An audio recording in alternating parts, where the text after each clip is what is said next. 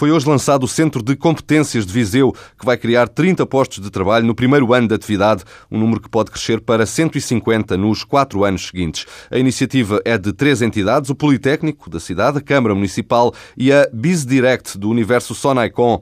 O diretor-geral da empresa, João Mira Santiago, explica os objetivos do centro. Visa uh, formar jovens recém-licenciados e licenciados do próprio Instituto Politécnico de Viseu, naturais ou residentes no município, com o objetivo de os preparar eh, para trabalhar em tecnologia eh, Microsoft, Dynamics CRM, SharePoint e BizTalk, em projetos internacionais e nacionais, focados em serviços de consultoria, desenvolvimento e integração de projetos. A BizDirect, explica o diretor-geral, já tem uma forte presença internacional. A BizDirect uh, tem clientes nos, nos cinco continentes e está presente em 29 países.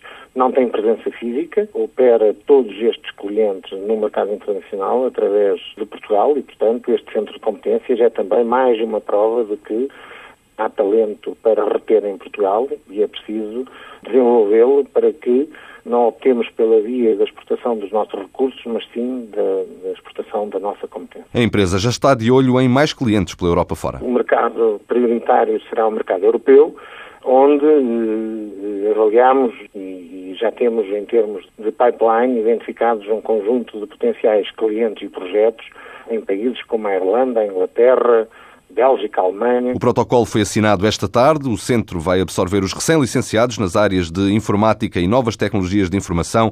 O valor do investimento não foi revelado.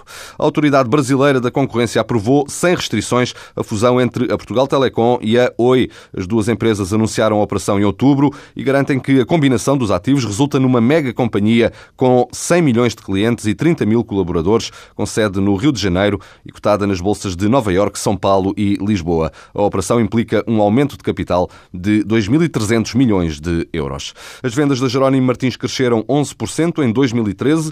No ano passado, as vendas do grupo de distribuição atingiram quase 12 mil milhões de euros.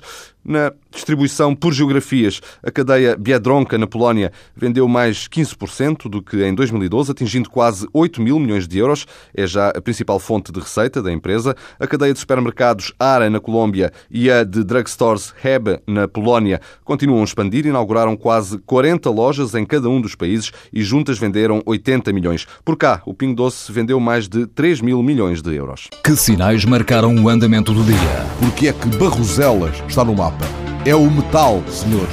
É o metal. Que decidiram os ministros que não mandam. O país é que tem constitucional? Sim, o governo, toda a gente tem constitucional. Vem aí um aumento de impostos? Com certeza, acho que vem. É a única coisa que é constitucional. É, sim, certo. Mas, Aumentar impostos é inequivocamente constitucional. Mas também é a única coisa que o governo sabe fazer. Hum? Que novas experiências saíram do tubo de ensaio? Desta vez foram 13-0.